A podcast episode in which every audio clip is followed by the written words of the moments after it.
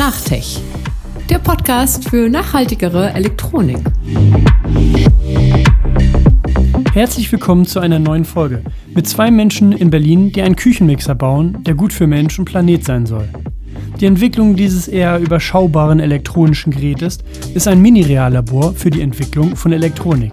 Es geht um klassische Themen wie Beschaffung, Repair und Recycling, die mit neuen Denkmodellen zusammengeführt werden, wie Open Source Hardware und die Weiterentwicklung des Produktes durch die Gesellschaft. Lausche es auf, es geht los. Heute habe ich einen Gast da, der bei Open Funk arbeitet. Oder Open Funk, musst du mir gleich sagen. Ähm, wer bist du und was machst du bei Open Funk? Und vor allen Dingen, was macht Open Funk? Hi, ich bin äh, Paul, Paul Anker. Ich bin Mitgründer von Open Funk. Äh, wir sind äh, ein Berliner Startup. Wir bewegen uns im Universum der nachhaltiger, zirkulären äh, Haushaltselektronik. Wir versuchen, äh, Elektronik so zu gestalten, äh, dass es für immer reparierbar ist und äh, nachhaltig ist. Wir haben jetzt ein erstes Produkt, das ist ein äh, Küchenmixer, das heißt Remix, ein äh, nachhaltiger Küchenmixer, der für die eigene Einmachgläser gestaltet ist. das für eigentlich ein Gerät für die zirkuläre Wirtschaft gebaut ist. Ja, und sag, wie weit seid ihr mit dem Mixer? Also äh, gibt's die schon? Habt ihr schon eine erste Serie irgendwie rausgebracht oder ähm, seid ihr da noch in der Entwicklung? Wie weit seid ihr? Wir sind am Ende der Forschungs- und Entwicklungsphase des Küchenmixers und äh, haben jetzt bereits 500 Vorbestellungen für unseren Remix und starten jetzt mit den Lieferungen des äh, Produktes hoffentlich in Juni. Also ganz, ganz bald. Und wie kamt ihr zu der Idee, Mixer herzustellen? Mhm. Sehr gute Frage. Ähm, ich hatte vor, ich denke, fünf Jahren oder sechs Jahren äh, äh, selbst einen Küchenmixer, wo ein kleines Plastikteil äh, kaputt gegangen ist. Das Teil, das, das obere Teil oder das Glas des Mixers und das Gehäuse verbindet. Das ist kaputt gegangen. Deswegen konnte ich einfach das Gerät überhaupt nicht mehr benutzen. Und äh, ich habe verschiedene Wege probiert, das zu, damals zu reparieren, mit, über Online-Plattformen, über, über den Händler, über den Produzenten. Ich hatte einen Freund, der, der hat das versucht, mit, mit das 3D-Druck 3D diesen Plastikteil nochmal nachzumachen. Da gibt's es war doch komplizierter, als ich dachte und letztendlich ähm, konnte ich das nicht reparieren später, ein paar Jahre später, habe ich meinen Kollegen ähm, Ken, äh, Rostan kennengelernt. Er hatte auch eine ähnliche Erfahrung nach so sechs Monaten, äh, wo er Olivenpaste äh, gemixt hat, dass sein Motor eigentlich kaputt gegangen ist. Wir haben uns 2018 mit Ken kennengelernt auf einer Konferenz zum Thema Open Source Circular Economy, so hieß die Konferenz. Haben dann gemerkt, okay, wir haben komplementäre Backgrounds und wir wollen eigentlich ja, ähnliche Sachen schaffen äh, und wir haben ähnliche Werte. Deswegen haben wir dann gesagt, okay, lass uns mal auf diesen Bereich der Elektronik fokussieren. Dann haben wir so reingezoomt in die Küche, haben gesagt, okay, wir hatten beide Küchenmixer, die sind nach ein paar Monaten kaputt gegangen. Äh, lass uns das mal anschauen. Wieso ist das überhaupt? Dann haben wir einfach Mixer auseinandergebaut. Wir haben die kostenlos von der Community bekommen, kaputte Mixer und haben uns mit das, dieser Problematik auseinandergesetzt gesehen, dass es tatsächlich Probleme gibt. Und dann haben wir gesagt, okay, es gibt tatsächlich ein Problem, dass diese Produkte viel zu schnell kaputt gehen. Mixer sind doch ein Produkt, das die meisten Leute eigentlich haben, selbst im Haushalt. In Frankreich ist es zum Beispiel jeder, ich denke, jeder zweite Haushalt hat einen Mixer. Also es ist ein Produkt, das wirklich einen Mehrwert hat anscheinend. Und es ist auch ein Produkt, das nicht zu einfach ist, also jetzt im Sinne der ähm, zirkulären Wirtschaft. Also es ist jetzt kein Stuhl oder so etwas, aber es ist jetzt auch kein Handy, das viel zu kompliziert ist. Wir haben uns so etwas in der, ein bisschen in der Mitte ausgewählt und dann auch schnell gemerkt, dass eigentlich in diesem Space äh, der Haushaltsgeräte und Küchengeräte sehr, sehr wenig sich da etwas bewegt überhaupt in diesem ähm, Umfeld der nachhaltiger ähm, Elektronik. Und wir dachten, okay, wir können da etwas äh, viel, viel Besseres schaffen als das, was es bereits auf dem Markt gibt. Was waren die Erkenntnisse Richtung Nachhaltigkeit, die euch bewegt haben äh, oder die euch dazu geführt haben, das in den Mixer einfließen zu lassen? Ihr sagt ja selber, ihr wollt das fair machen und möglichst nachhaltig. Ähm, warum überhaupt? Ich glaube, unser, sag ich mal, metaphorischer Ursprung ist ähnlich. Also bei uns war es so, wir haben Elektroschrott gesehen und Ausbeutung von Umwelt und Natur und sagen, ey, da müssen wir auf jeden Fall mal was machen. Wir müssen die Leute aufklären. Ihr habt gesagt, ihr baut Mixer. Mhm. Also was wir ähm, bemerkt haben, als wir diese Mixer ähm, äh, auseinander gebaut haben, ist, dass es einen krassen Druck auf äh, Kostensparung gibt. Das kann man einfach von Design der, der verschiedenen Geräte äh, sehen. Also das ganze Plastik überall, das, wird, das ist sehr, sehr dünn äh, gestaltet, es wurde einfach an Material gespart. Es gab keine Zeit, um Forschung zu machen, wie man das Design zum Beispiel reparabel machen könnte. Das ist extra Zeit. Ne? Viel einfacher ist einfach Klebstoff drauf zu machen und die Sachen zusammen zu kleben. Und wir müssen manche der Mix eigentlich wirklich mit mit einer Säge äh, schneiden, damit wir sie aufmachen können äh, überhaupt. Äh, das war so der, der, der, erste Punkt. Da haben wir gesagt, okay, eigentlich beim Design äh, fehlt etwas einfach. Ne? Da, kann, kann, muss man komplett eigentlich von neu anfangen, das Design aufbauen, damit alles einfach über die Zeit modular reparierbar bleibt.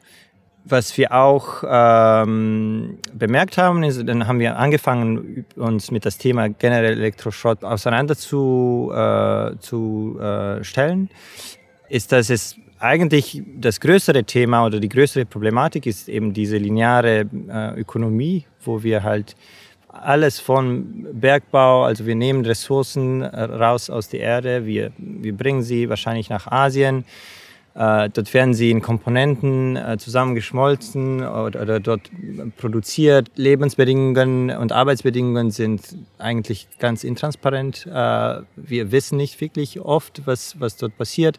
Bekommen wir die Produkte hier in, in Europa, nutzen sie halt für eine sehr kur kurze Zeit und dann tauchen sie später auf, im schlimmsten Fall äh, in, äh, in afrikanische Länder, die überhaupt keine Infrastruktur haben, um diese korrekt zu recyceln.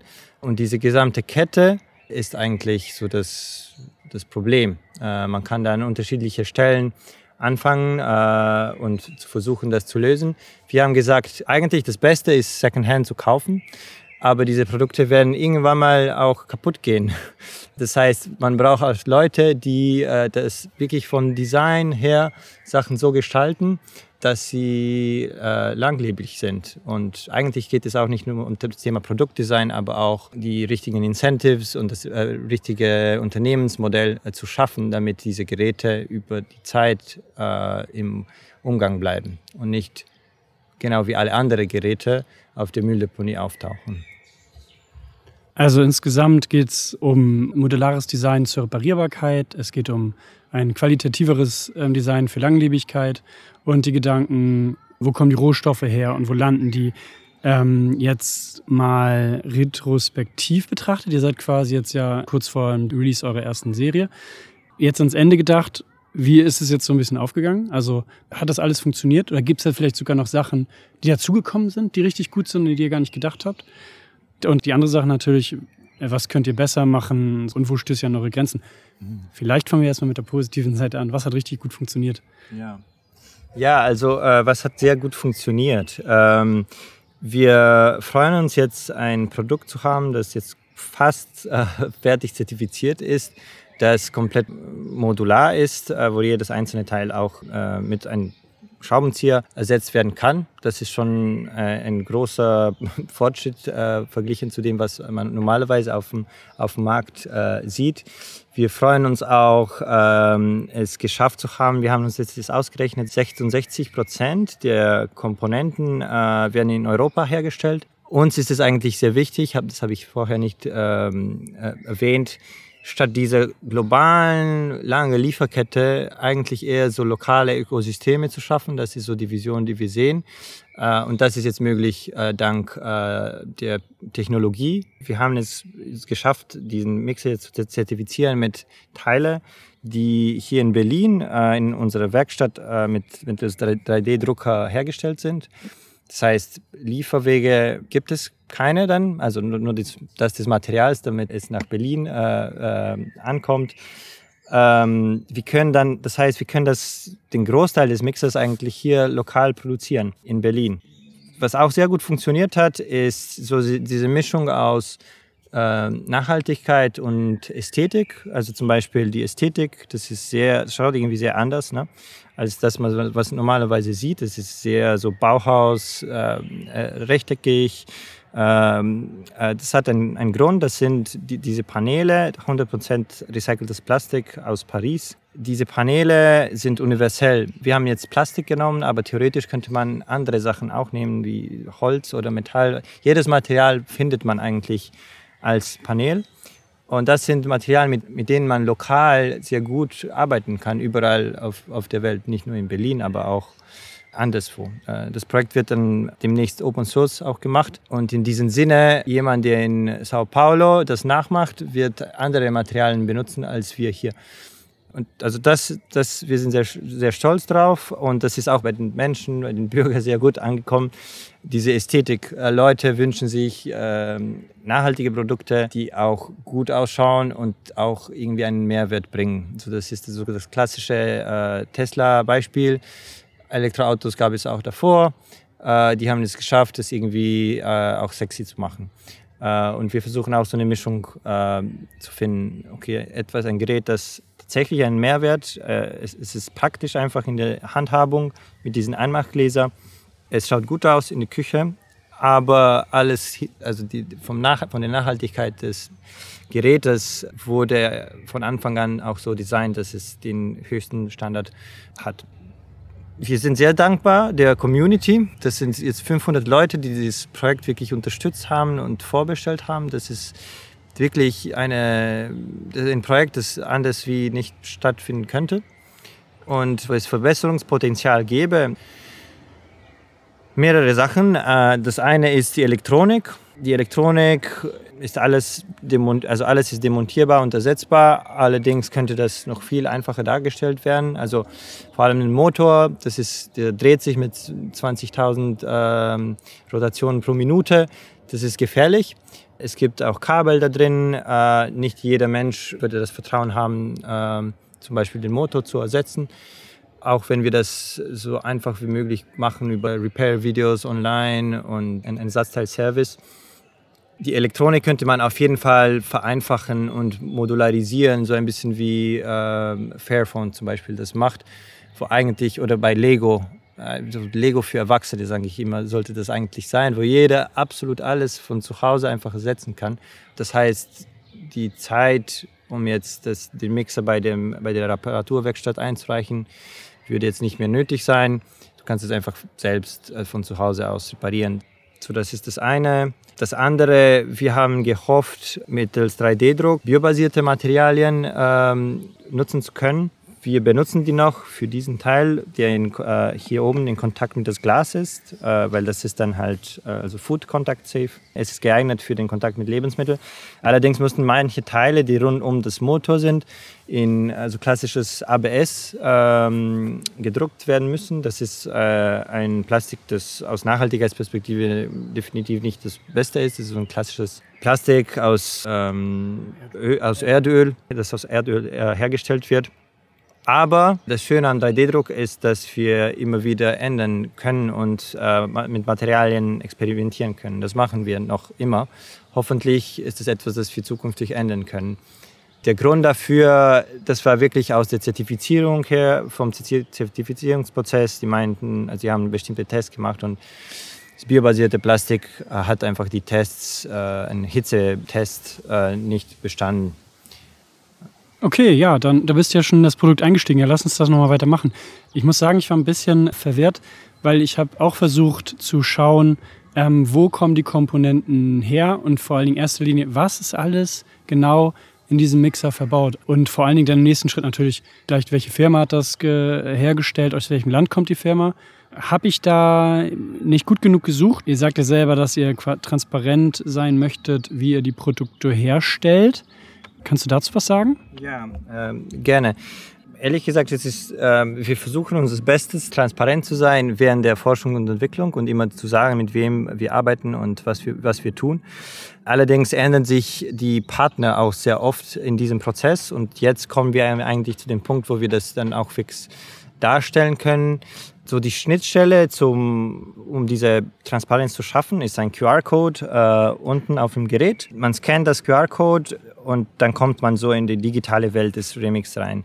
Das eine, das man dort sieht, kann ich dir gleich auf äh, meinem Handy zeigen als Prototyp, ist ein digitales Passport des Gerätes, wo dann einfach aufgelistet wird, was für Teile im Mixer drin sind, wo die hergestellt wurden, was für ein Material das ist, wie man äh, die ersetzen kann oder wie man die behandeln kann. Zum Beispiel diese Paneele hier vorne kann man eigentlich bei Kratzer so mit äh, Leinöl behandeln. Wie kann man das auch, wie kann man das äh, reparieren? Wo kriege ich meine Ersatzteile her?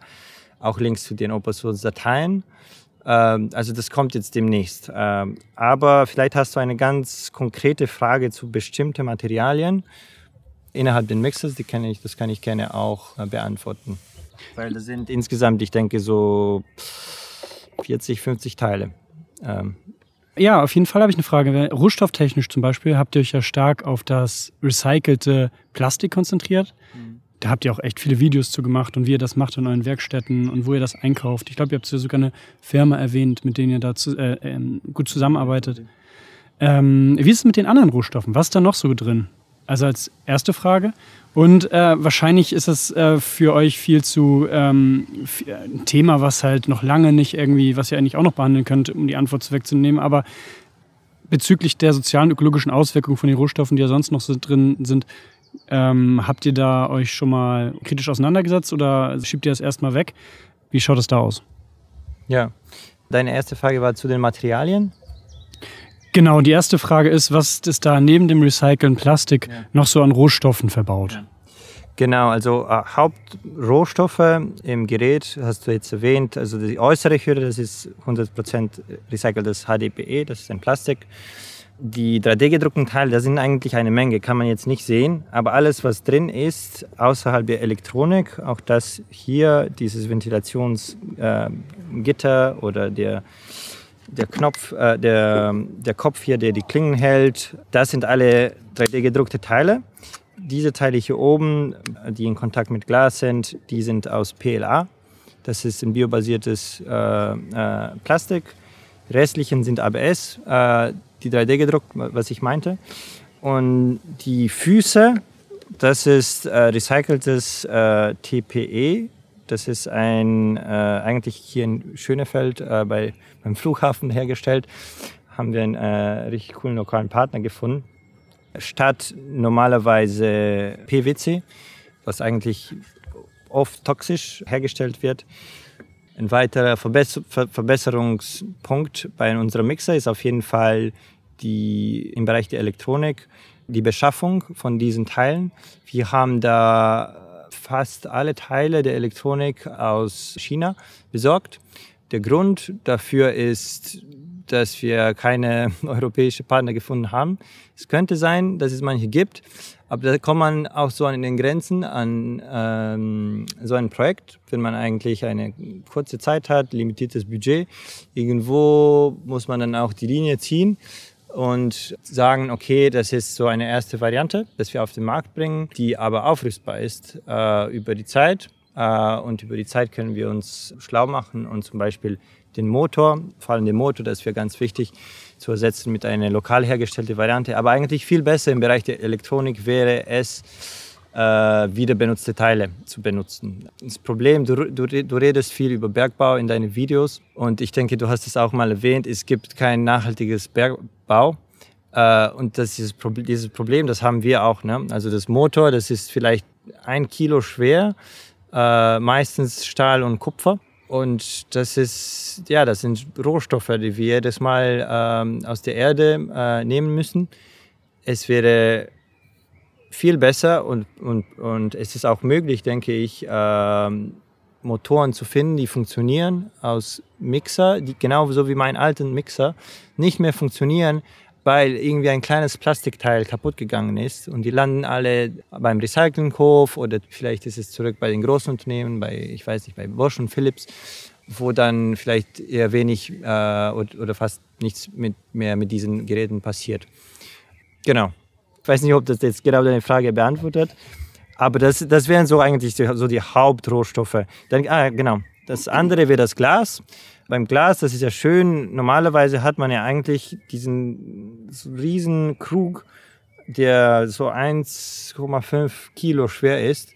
Und den müssen wir jetzt nicht produzieren, weil wir eben diese wieder benutzte Gläser haben, die standardisiert sind, die hier auch in Europa hergestellt wird, teilweise auch aus äh, recyceltem Glas. Ja, vor allen Dingen der Motor hatte mich interessiert. Das ist ja quasi das Herzstück des Mixers. Und ihr habt da eine interessante Grafik bei euch ähm, auf der Webseite. Das ist eine kleine und feine Grafik über den Recyclingkreislauf. Mhm. Das sind so drei kleine Recyclingkreisläufe ineinander. Ja. Möchtest du dazu was sagen? Ja. Genau, also zum Motor, da würde ich noch ergänzen, äh, wir haben jetzt es, es nicht geschafft, eine lokale oder bessere Alternative zu finden. Ne? Äh, dann haben wir aber gesagt, okay, wieso gehen Motoren äh, kaputt? Und das ist meistens eigentlich, weil die nicht stark genug sind. Also zum Beispiel ein, ein Motor, der 400 oder 400, 500 Watt hat, ist nicht ausgestattet, um äh, Erdnussmus zu machen. Der wird dann irgendwann mal äh, brennen. Das ist einer der Gründe, wieso wir einen Hochleistungsmixer gebaut haben, der jetzt 1000 Watt hat. Mit 1000 Watt hast du einfach eine viel kleinere Chance, dass der eigentlich kaputt geht, weil es gibt eigentlich nicht vieles, das der, der dieser Motor nicht zerkleinern kann. Unser Ansatz ist zu sagen, äh, wir haben jetzt etwas gebaut und wir stellen einfach die gesamte Dokumentation online.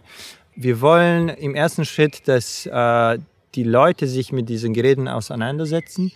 Dadurch bilden sie sich auch aus. Ne? Man lernt über Elektronik. Wir wollen aber das hip machen. Also schöne Videos, einfach erklärt, äh, unkompliziert.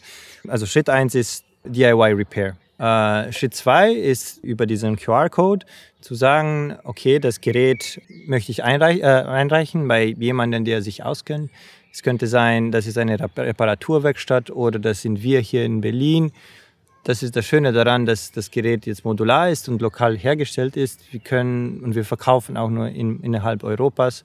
Wir können die Geräte zurücknehmen und reparieren. Wir machen die Montage oder unser Partner macht, die Montage. Die wissen auch, wie die Reparatur geht. Und das ist jetzt eigentlich so aus Business-Sicht interessant. Normalerweise hat man diese Möglichkeit nicht, weil die Produktion ja schon in Asien stattfindet. Das heißt, das ganze Know-how ist dort, dann muss man irgendwie eine extra Reparaturwerkstatt oder so etwas äh, hier in Europa aufbauen. Wir haben alles, alles in einem. Äh, wenn die, die Geräte dann bei uns einkommen, um die zu reparieren, ähm, dann können wir manche Module ersetzen, sei es zum Beispiel der Motor oder einfach ein gekratztes Panel.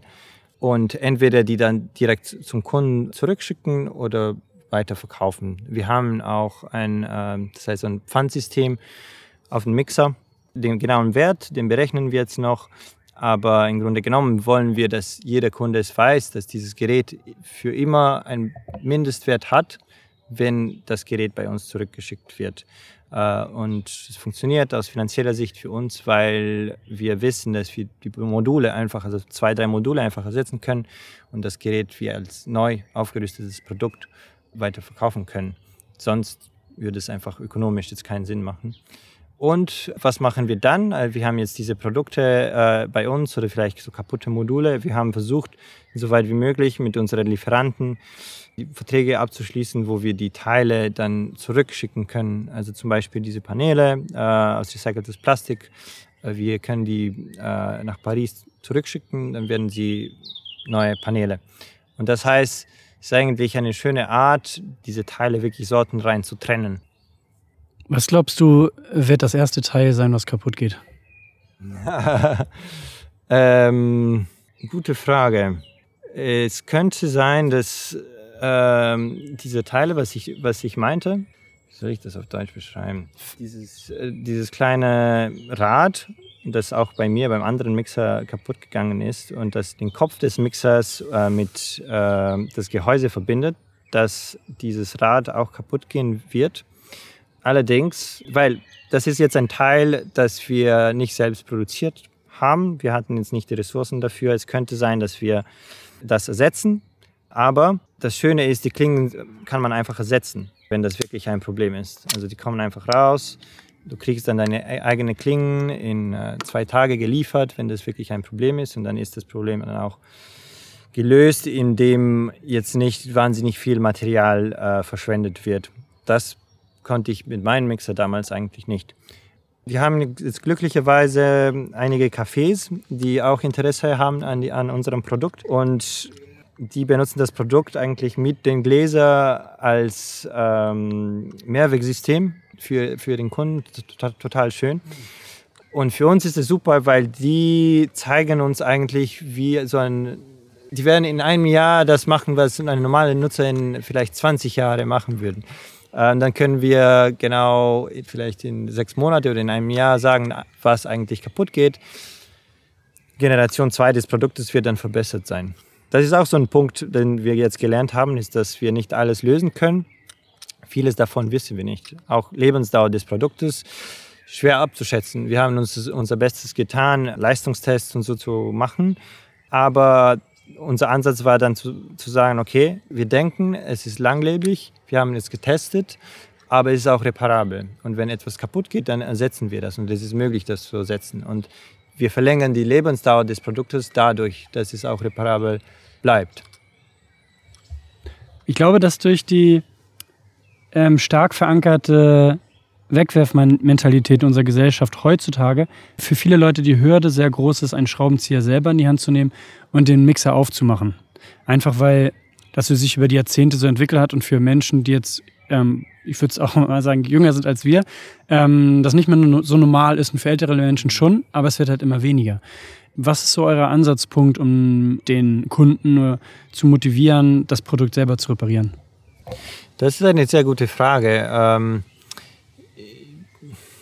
ich weiß ehrlich gesagt nicht, wie viele Leute das äh, tun würden, ähm, wirklich den Schraubenzieher in die, in die Hand zu, äh, zu nehmen. Ähm, mir zeigt das Beispiel von Fairphone, ähm, dass das funktionieren kann. Ne? Also da hätte man ja auch nicht gesagt, dass die Leute jetzt wirklich ihr Kam Kameramodul ähm, ersetzen würden. Die haben das aber so simplifiziert und so vereinfacht, dass äh, das eigentlich jetzt funktioniert. Ähm, unser Ansatz ist vielleicht jetzt ähnlich, zu sagen, ja, okay, schau, das ist gar nicht so kompliziert.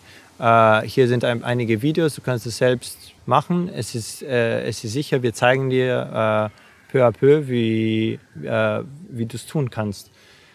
Kommt man darüber auch über den digitalen Produktpass? Ist da auch, äh, sind da Reparaturdaten hinterlegt? Genau, also, also dieses QR-Code, das ist die Schnittstelle zu allem, alles Digitales zum Remix, inklusive Repair-Videos.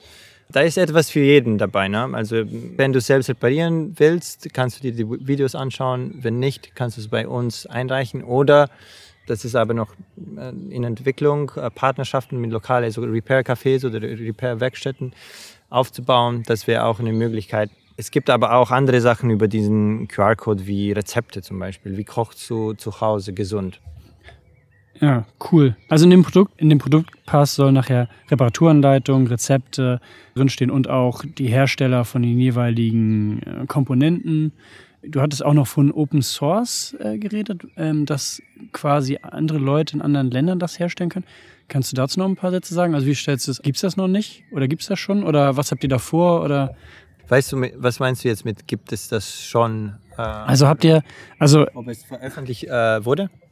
Ja, genau. Und halt, ähm, was ihr Open Source, also was genau an dem gesamten Produkt ihr Open Source veröffentlichen wollt. Und genau, ob es das schon veröffentlicht wurde. Ja, also wie gesagt, unsere Philosophie ist zu sagen, wir müssen weg von dieser Gesellschaft mit Lieferketten, die zu lang sind.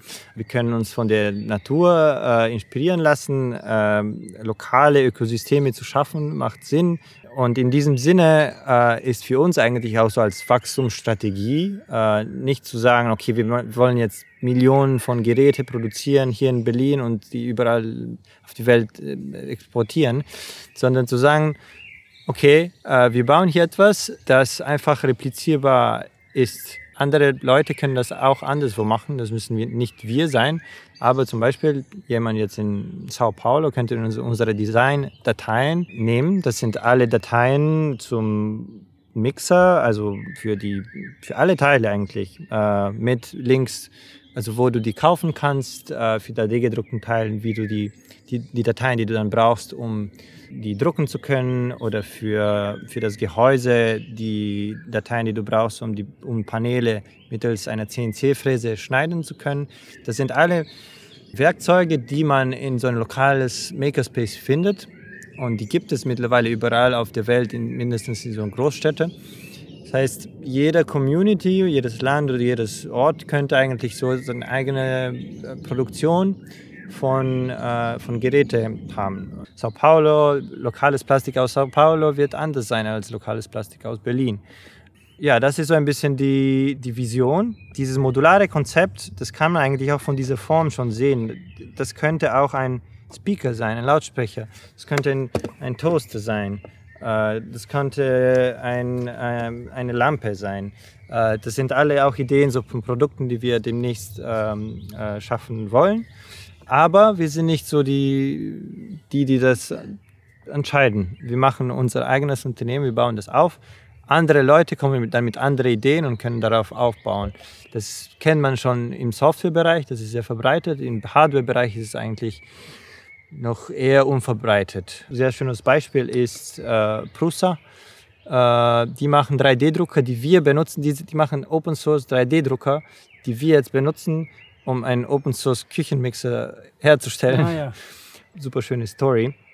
Aber wirklich so, so ein Consumer Product, äh, so ein bisschen so Richtung Lifestyle und so. Es gibt eigentlich eher wenig oder fast nichts eigentlich, das in so in wirklich so in Serienproduktion auch gekommen ist.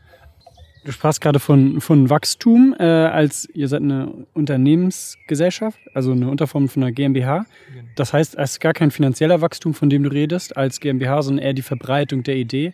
Und andere können darauf halt aufbauen. Wirklich eine freie Verbreitung der Idee des Mixers. Ist richtig? Genau, und nicht nur die Idee des Mixers, aber die Idee der Reparierbarkeit, Modularität zum Beispiel. Ja. Wir freuen uns auch, äh, wenn Großunternehmen sich diese Dateien zum Beispiel mal äh, anschauen, aber auch Hacker und Unternehmen lokal, die dann das nehmen. Ich hatte Gespräche mit jemand, der war aus Großbritannien, der hat jetzt, sich jetzt unseren Mixer vorbestellt und der meinte, ja, total cool, ich habe zu Hause einen 3D-Drucker, ich will mich so einen Aufsatz machen auf euren Mixer, um eine professionelle Kaffeemühle daraus zu machen. Also statt Klingen zu haben, macht ihr dann genau ein Zubehörteil für eine andere Funktionalität. Das ist auch ganz interessant. Und jemand anderes der meint, der meinte, ja, ich will äh, Holzpaneele draufbauen. Äh, das ist auch etwas. So kleine, kleine Sachen, aber man könnte das äh, Gerät auch nehmen, dessen Prinzipien, diese, genau diese Boxstruktur zum Beispiel nehmen und diesen einen Toaster äh, aufbauen. Aber dann muss ich nicht mehr das neu erfinden. Wie kriege ich das hin, dass diese Paneele irgendwie schön äh, eine schöne Struktur, eine schöne stabile Struktur zusammenbilden? Das Grundgedanke ist zu sagen, äh, wir schaffen etwas für die Gesellschaft, nicht nur für uns selbst.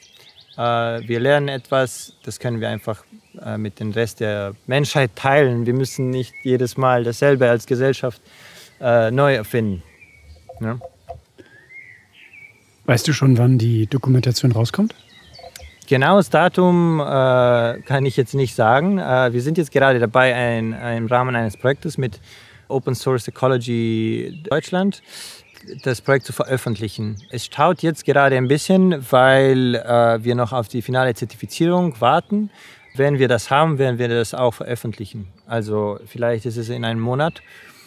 Ich würde sagen in Juni, Juli dieses Jahres.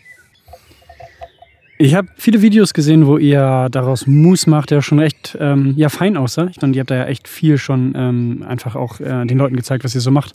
Wie hat das, äh, hat das dein Leben auch äh, verändert in die Richtung? Also in, dem, in der Phase des Open Funks, Mixer, Herstellens, hat das dein Kochverhalten verändert? Ja, auf jeden Fall. Äh, nicht nur meins, aber auch meine, äh, ja, meine Tochter und meine Partnerin bis jetzt eigentlich hatten wir immer nur sehr wenig Prototypen, vielleicht ein oder zwei. Deswegen war unser Remix nicht immer zu Hause.